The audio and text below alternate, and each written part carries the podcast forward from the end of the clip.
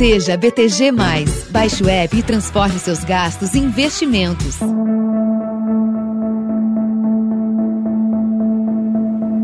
O Brasil vive hoje duas realidades distintas na economia: a do mercado e a da vida real. Dá para dizer, inclusive, que são dois Brasis de percepções e vivências diferentes. O avanço da vacinação, o avanço dos protocolos é, e a própria, o próprio aprendizado de como se proteger durante a pandemia estão é, protegendo um pouco mais a economia, é, é possível que nós estejamos crescendo realmente a taxas bem maiores. Enquanto o mercado comemora números positivos na economia, a população sofre com a inflação, principalmente dos alimentos, e com a brusca queda de renda, por causa do aumento do desemprego. Diante de recordes seguidos no mercado de ações, especialistas preveem que a Bolsa de Valores de São Paulo chegue em 145 mil pontos até o fim do ano, com elevação de 22% em 12 meses. Nesta segunda-feira, o Ibovespa aumentou sua oitava alta consecutiva e chegou aos 130 mil pontos. Já o dólar comercial está praticamente estável, cotado a R$ 5,037. Já o produto interno bruto do Brasil cresceu 1,2% entre janeiro e março, terceiro trimestre seguido de ganhos e acima do esperado pelo mercado. Em valores correntes, o PIB chegou a 2 trilhões de reais. As instituições financeiras consultadas pelo Banco Central também aumentaram a projeção para a expansão da economia brasileira pela sétima semana consecutiva. O mercado prevê, na média, um avanço de 4,36% do PIB neste ano e de 2,31% em 2022. No entanto, esses números, comemorados pelo mercado, não têm refletido no dia a dia das famílias brasileiras. Esse é o caso do William Alves Pinto, de 30 anos. Ele mora junto com a mãe. Com a pandemia, ele perdeu o emprego de porteiro e hoje vive de bicos. Sua mãe é faxineira e recebe o auxílio emergencial. Porém, o dinheiro não dá para as contas do mês. E tu vai ficando cada vez mais sem dinheiro, né? Sem renda, sem, sem dinheiro fixo, mas sabendo que cada dia gasolina, leite, pão, carne, refri, tudo sobe. água, luz, tudo sobe é natural. Mas a gente tá aí, né? Sobrevivendo no que dá. Não desistindo do, da vida, não desistindo de, de correr atrás. Eu acho que o governo tinha que ser mais esclarecido para os pobres de renda de classe baixa. Não só dar um auxílio, mas também dar um auxílio dá tanto de auxílio é, cabível naquilo que, que uma família necessita. Tem uma maioria maior que precisa, que tem gente de família com filho pequeno de casa, então tem que ter uma renda maior. A percepção do William é correta. A alta nos preços dos medicamentos e dos alimentos fez a inflação dos mais pobres encerrar o mês de abril duas vezes maior que a dos mais ricos, segundo dados divulgados pelo Instituto de Pesquisa Econômica Aplicada. As classes mais baixas tiveram que encarar uma inflação de 3,5%, puxada principalmente pelos preços de alimentos como arroz, feijão, leite, óleo de soja e frango. Nos últimos 12 meses, o óleo de soja subiu 82%, muito acima da inflação média. O arroz também, 56%. As carnes, 35%. E ainda tem o aumento do gás, 21%. A inflação acumulada em 12 meses até abril foi de 7,71% para as famílias mais pobres, patamar bem acima dos 5,21% observados no segmento mais rico da população. Além disso, o nível dos reservatórios das principais hidrelétricas do país é o mais baixo desde 2015 e exige maior uso de termoelétricas, encarecendo a conta de luz. Tenho notado os preços absurdos nos supermercados. A alimentação é sempre a básica, nada de supérfluos por causa dos valores absurdos no supermercado. Essa é Priscila Visoto de Lima, de 36 anos, casada com Gabriel e mãe da Elisa, de seis meses. A renda deles se resume às viagens que o marido faz como caminhoneiro, mas que foram afetadas com a pandemia. A família tem priorizado os gastos com a recém-nascida, como fraldas e alimentação, além das contas mais urgentes. A Priscila chegou a receber o auxílio emergencial, mas hoje não tem renda. Deixamos, às vezes, em atraso algumas contas que não é tão importantes para poder ter fraldas para nenê, roupas, alimentação. O importante é a bebê. Daí algumas contas vão ficando pendentes em atraso. Como eu foi cancelado o meu auxílio emergencial, que era grande ajuda, agora a gente passa por uma pequena dificuldade.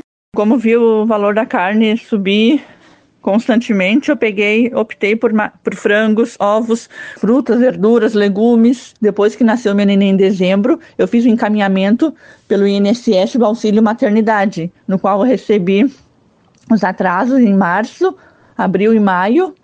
Daí em maio foi cessado, já encerrou o auxílio maternidade e o emergencial também foi bloqueado em função do auxílio maternidade. No momento não estou recebendo nada nunca deixamos de faltar, nunca deixamos faltar nada para a nossa bebê, que é o principal, né? Para nenê, algum, as contas menos importantes a, de, a gente deixa de pagar. Tá bem complicado, mas logo vou botar a nenezinha na escola e conseguir um emprego, se Deus quiser. Momento de inflação preocupante ocorre ao mesmo tempo em que a taxa de desemprego está no maior nível desde o início da série histórica em 2012. A desocupação chegou no primeiro trimestre a 14,8 milhões de desempregados e, num balanço mais amplo, 33 milhões de pessoas estão subutilizadas é o pior da história para todos os trimestres já registrados. No setor privado, houve uma queda de 3 ah, milhões e 500 mil trabalhadores com carteira assinada. Já em trabalhos domésticos, essa categoria reduziu em 1 milhão de pessoas.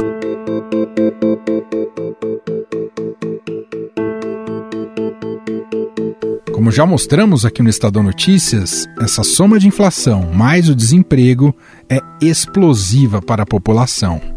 A gente paga aluguel, paga luz, né, paga água é, e fora a comida, né? Pagamos pensão, tá bem difícil as coisas. Essa é Andresa Bueno, de 38 anos, moradora da cidade de São Leopoldo, no Rio Grande do Sul. Ela foi demitida há um mês após o restaurante que trabalhava ter fechado. A única renda da família é a que vem do marido, que é barbeiro, mas a renda é insuficiente para pagar as contas. Meu marido, só como ele está trabalhando, né? Tem dias que tem movimento, tem dias que não. Ele, na pandemia, a barbearia fechou, né? Daí eu continuei trabalhando com, com redução de salário e horário, né? A maior parte da renda da minha casa vem do meu esposo. Eu estava empregada fazia oito meses e por causa da pandemia o restaurante fechou. Então faz um, um mês que eu tô desempregada já. E para entender mais a diferença entre esses dois Brasis, de um mercado eufórico e uma população deprimida financeiramente, eu converso agora com o economista André Brás, coordenador do Índice de Preços ao Consumidor da Fundação Getúlio Vargas. Tudo bem, André? Seja muito bem-vindo aqui ao nosso programa. Muito obrigado, Emanuel. André, como é que a gente pode olhar nesse momento para esse ciclo virtuoso da Bolsa de Valores? O quanto isso diz respeito a um Brasil real? Pois é, é, o nosso país é, já vinha numa situação econômica bem difícil, né? E foi atropelado pela Covid. Aliás, o mundo foi atropelado pela Covid, mas países que já vinham com dificuldades acabaram se aprofundando mais é, em seus problemas. Né? E o agravamento aqui tem a ver com atraso é, nas vacinações, né? E também no grande endividamento público. A gente tem um déficit público grande que aumenta a incerteza em nosso país. Essas incertezas, tanto por parte da vacinação, que segue muito lenta, quanto também a, dívida pública né, e ao crescimento dela, é que sustentam aí uh, uma parte dessa desvalorização cambial que a nossa moeda acumulou, especialmente no ano passado. E isso não foi bom para a gente. Né? O Brasil pobre sofreu muito, porque é, boa parte da despesa do Brasil mais humilde tem a ver com alimentos. E os alimentos foram os vilões da inflação no ano passado. Né? Responderam por 60% da inflação de 2020. E é uma inflação que pegou a parte da população que é menos favorecida no sentido de renda e que também foi mais afetada pelo desemprego. Já o, brasileiro classe média alta até poupou dinheiro. O que pesa mais no orçamento de um brasileiro rico são serviços, mas esses não estavam disponíveis para ele gastar seu dinheiro. É, não podia sair de carro, não queimava gasolina. A escola particular deu desconto. Então, assim, para a família classe média alta, foi uma oportunidade para acumular algum dinheiro. Mas para o brasileiro mais humilde, que foi mais afetado para a Covid, é, essa foi uma outra realidade. A inflação percebida por essas famílias só decolou. Então são realidades assim bem diferentes, né? E o que aconteceu de diferente agora, dado que a gente não tem política fiscal, né? A política monetária, enfim, não, não consegue carregar todo o piano sozinha. A política monetária inicialmente era expansionista, porque havia uma redução de juros para aquecer a atividade econômica, né? fazer com que os negócios acontecessem para gerar emprego e renda, mas só que num ambiente de incerteza, mesmo com juro muito baixo, isso não aconteceu. E aí surgiu a inflação por força dessa desvalorização cambial e do aumento de preços aí de commodities né, agrícolas e, e minerais sustentadas aí por esse aquecimento no mundo, aquecimento que anda na frente do nosso, né? E aí começaram a subir a taxa de juros, né? De 2%, ela já agora vai para 3,5%, com chances de fechar o ano aí, em torno de 5,5%, 6%, a depender aí do que virá pela frente, né? E isso vem estabilizando um pouco as desvalorizações cambiais, né? Melhora a desvalorização, né? Pelo menos faz com que a nossa moeda se valorize um pouquinho, o que é bom, porque de certa forma as desvalorizações impactam na inflação e também a bolsa reage positivamente, né? Mas isso tudo ainda num cenário muito frágil frágil pela Covid, frágil pelo endividamento público e, e frágil também porque a gente está aumentando o juro num período em que a gente também está querendo que a nossa economia se recupere. A gente vê o mundo aquecendo mais rapidamente que o Brasil e isso vem mexendo com preços internacionais de insumos que a nossa indústria demanda. Então, margens que já foram muito comprometidas estão sendo ainda mais comprometidas nesse momento. A gente vê um país rico, mas com uma taxa de câmbio que nos coloca numa situação privilegiada para a balança comercial. Então o Brasil acaba exportando como nunca nesse momento, como se o Brasil fosse uma grande vitrine em promoção, né? A questão da crise hídrica que encarece essa energia não se limita só ao encarecimento da energia. Né? A mesma falta de chuva afeta a agricultura, que é um braço forte do PIB brasileiro, e afeta também a pecuária. E a gente já viu para onde foi o preço da carne nos últimos 12 meses, né? Então eu diria que é, a gente pode comemorar sim, vamos comemorar os bons momentos, mas sem perder de vista aí os nossos desafios, esses percalços, né, que vão aparecendo pelo caminho. A gente pode dizer, André, que por enquanto, acompanhando essas notícias de recorde atrás de recorde na Bolsa de Valores no Brasil, dia a dia, que isso é uma festa passageira e para poucos? Olha, eu, eu, arrisco que sim, porque aqui na, no Brasil a gente não tem um esforço muito grande de educação financeira. Então, quando você fala é, na Bolsa de Valores, todo mundo vê como um risco que ninguém quer tomar. Mas eu diria que o brasileiro é mais conservador em seus investimentos pela falta de conhecimento de como funciona o mercado financeiro. É, primeiro, não é obrigado a botar o dinheiro todo, é um investimento que se faz aos poucos, é melhor tomar risco quando você ainda é jovem, né? A idade é um fator relevante, porque se você levar um tombo, perder alguma coisa, você tem a vida ainda para recuperar, mas resta um pouco mais de cultura. E eu acho que isso tem melhorado aí nos últimos anos. Eu tenho eu ouvi falar e participei de alguns projetos de educação financeira que chamam a atenção para a bolsa, que tentam desmistificar. Quanto mais informação você tem sobre como funciona a bolsa, menos conservador você acaba se tornando e aí acaba passando para um investidor moderado, quem sabe até agressivo. André, você nos apresentou um quadro eh, de muitos desafios, né? um quadro bastante desafiador em termos de política econômica para, para o país. A saída desse nosso, digamos, atual buraco passa por um estado digamos, mais assistencialista, a gente viu recentemente a confirmação que deve prorrogar aí o auxílio emergencial. Essa é uma das saídas? Ela é uma das saídas, mas eu acho que é uma saída que acaba sendo necessária por conta de uma ineficiência maior em admitir o risco que a Covid representa para a sociedade e para a economia. Se a gente tivesse feito direito o dever de casa, que é orientar as pessoas a não aglomerar, a não sair de casa e entrar com uma política de vacinação que seja mais adequada para a realidade brasileira, então a gente tinha bons exemplos do que poderia acontecer aqui no Brasil e a gente não agiu de forma tão rápida e proativa como deveria. Então aí você prorroga a necessidade agora de ter um Estado mais assistencialista, dele ser assistência, assistencialista quando ele não pode ser. Uhum. E ele acaba não fazendo um bom trabalho assistencial, porque o que ele concede à sociedade é muito pouco. Tem que ser visto como uma assistência mesmo, não como uma solução do problema. Mas é muito pouco frente ao que outras economias aí fizeram. Né? Então, é, como a gente realmente não tem dinheiro para gastar, a gente tem que ser proativo. Né? Eu quero o menor impacto desse mal, dessa pandemia na minha economia. O que, que eu preciso fazer? Isola, usa máscara, álcool gel e vacina. E quem eu vou vacinar? Ah, quem vai continuar fazendo o, o, a máquina funcionar. Né? Ah, tudo bem, tem os idosos que são mais frágeis se contraírem, o risco de morte é muito grande. Tudo bem, mas vamos, vamos trabalhar as duas frentes. Quem se expõe no mercado de trabalho e também quem é idoso. Né? Mas se a gente demora muito a tomar essas atitudes, não entende isso como um problema, como uma pandemia, e sim como uma gripe trivial, realmente a gente chega nesse fundo de poço. André, uma última pergunta. O, o, empobrecimento, claro que agora a pandemia agravou boa parte dos nossos problemas econômicos, né, como você bem descreveu aqui para gente. Mas o nosso empobrecimento, a gente pode dizer que não é um fenômeno tão recente assim. Em termos de política econômica, o Brasil já vem errando a, a alguns governos, André. Ah, eu diria que sim, claro.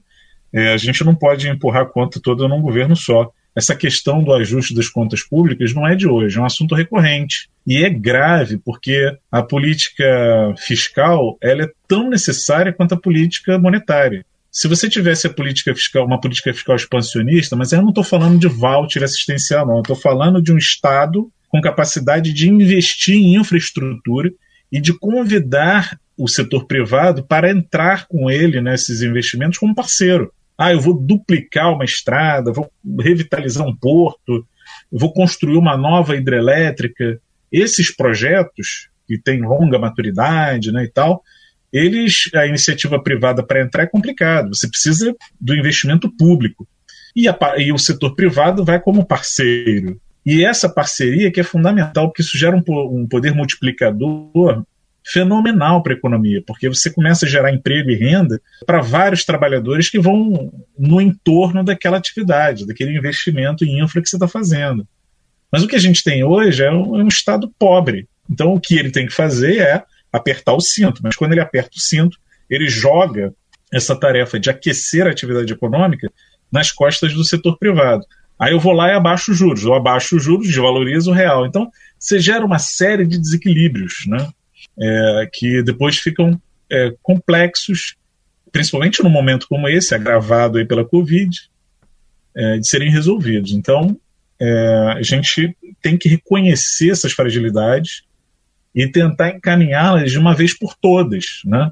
Isso é uma coisa que vai passando de governo para governo, né? Mas aí a gente tem que ter, a gente tem que saber escolher os nossos representantes é, não só pela popularidade deles, mas pela capacidade que eles têm de entender e mobilizar né, é, o governo para resolvê-los de uma vez por todas. Só assim a gente vai conseguir crescer a taxas mais robustas. Né? Muito bom. Nós ouvimos aqui o economista André Brás, ele é coordenador do Índice de Preços ao Consumidor da Fundação Getúlio Vargas. André, mais uma vez, muito obrigado aqui pela participação com a, a, o nosso programa, a nossa reportagem. Grande abraço para você e até uma próxima. Obrigado, Emanuel. Um abraço para você e para os ouvintes também. Até uma próxima.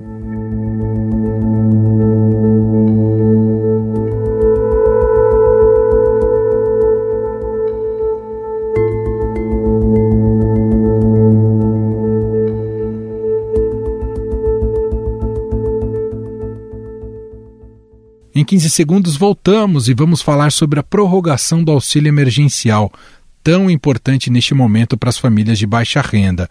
O nosso papo será com a repórter do Broadcast e Diana Tomazelli.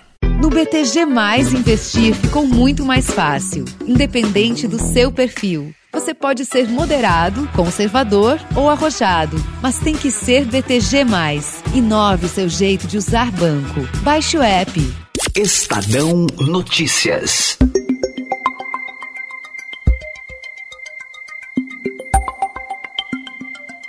Uma das soluções para equilibrar esses dois Brasis que falamos no bloco anterior seria a manutenção do auxílio emergencial. O ministro da Economia, Paulo Guedes, disse que possivelmente o governo vai renová-lo por mais dois ou três meses. Com isso, a ajuda voltada aos mais vulneráveis durante a pandemia será estendida até setembro. Hoje, o auxílio contempla cerca de 39 milhões de brasileiros. Ao mesmo tempo, o governo vem desenhando o substituto do Bolsa Família.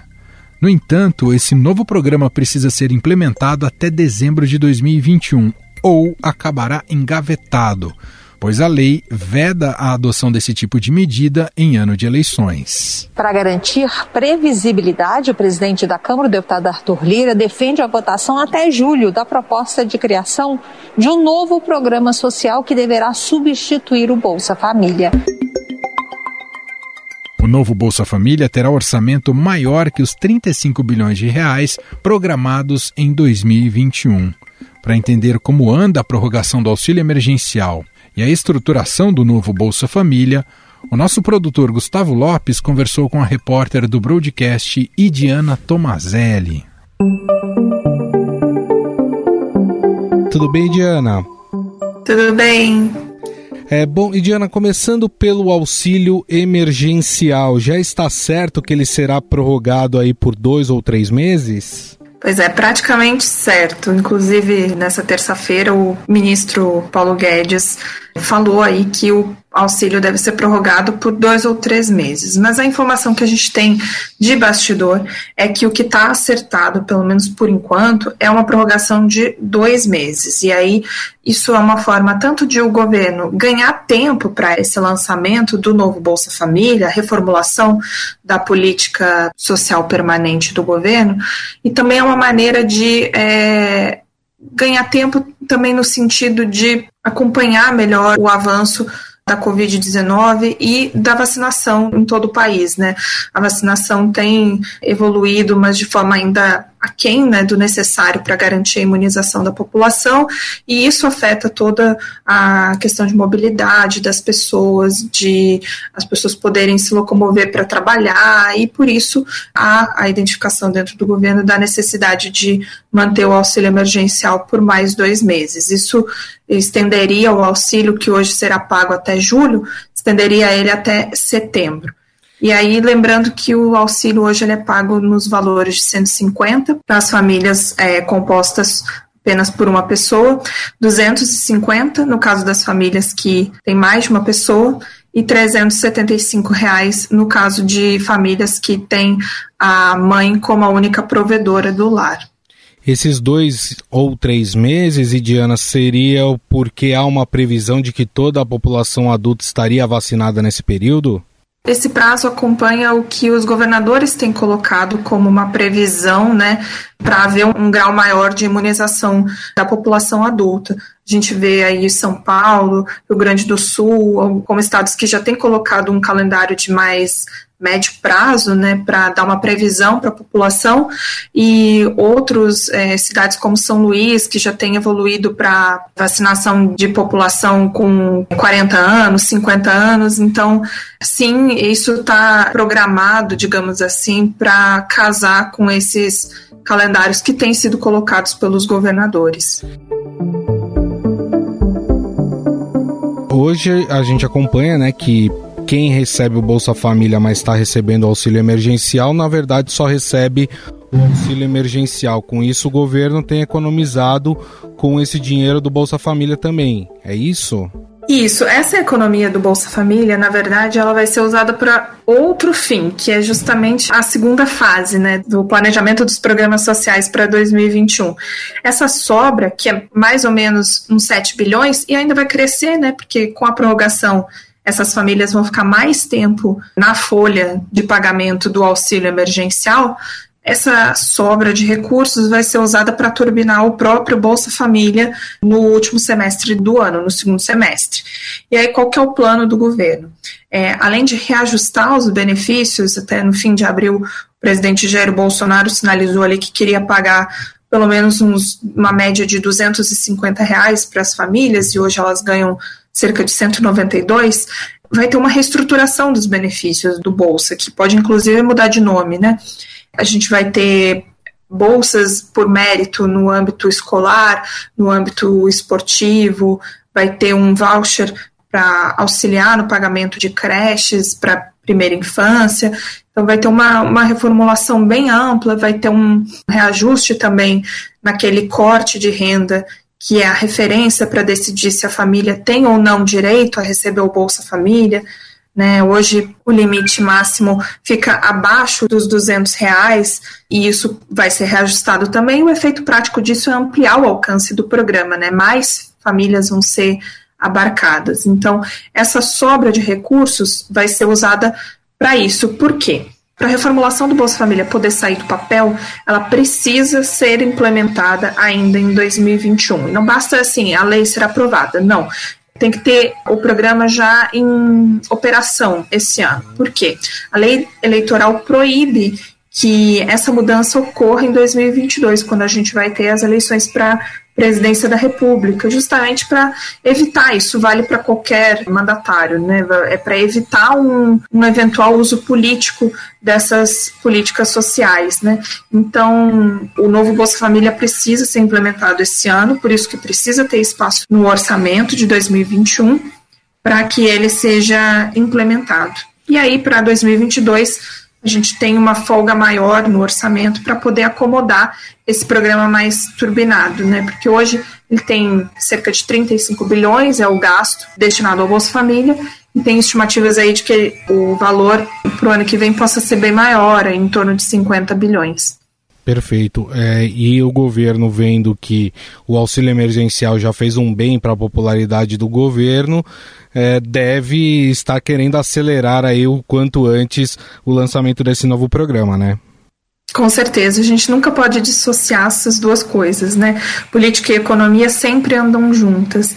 E no momento de, de baixa da popularidade do presidente Jair Bolsonaro, né? Uma prorrogação do auxílio, que, claro, tem toda a sua justificativa econômica, social, mas ela também vem bem a calhar no, no contexto político. Perfeito. Bom, nós conversamos com a repórter do Broadcast em Brasília, Diana Tomazelli. Nós falamos sobre a prorrogação do auxílio emergencial e também o novo Bolsa Família. Diana, queria agradecer mais uma vez a sua companhia né, e o seu espaço cedido para a gente. Muito obrigado, viu, mais uma vez. Eu que agradeço. Bom conversar com vocês.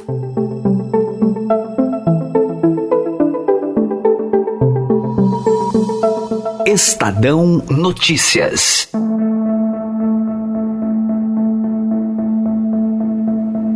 E este foi o Estadão Notícias de hoje, quarta-feira, 9 de junho de 2021. A apresentação foi minha, Emanuel Bonfim. Na produção e edição, Gustavo Lopes, Júlia Corá, Ana Paula Niederauer, Jefferson Perleberg e Thaisa Medeiros. A montagem é de Moacir Biasi e o diretor de jornalismo do Grupo Estado, João Fábio Caminoto. Escreva para gente no podcast estadão.com. Um abraço para você e até mais.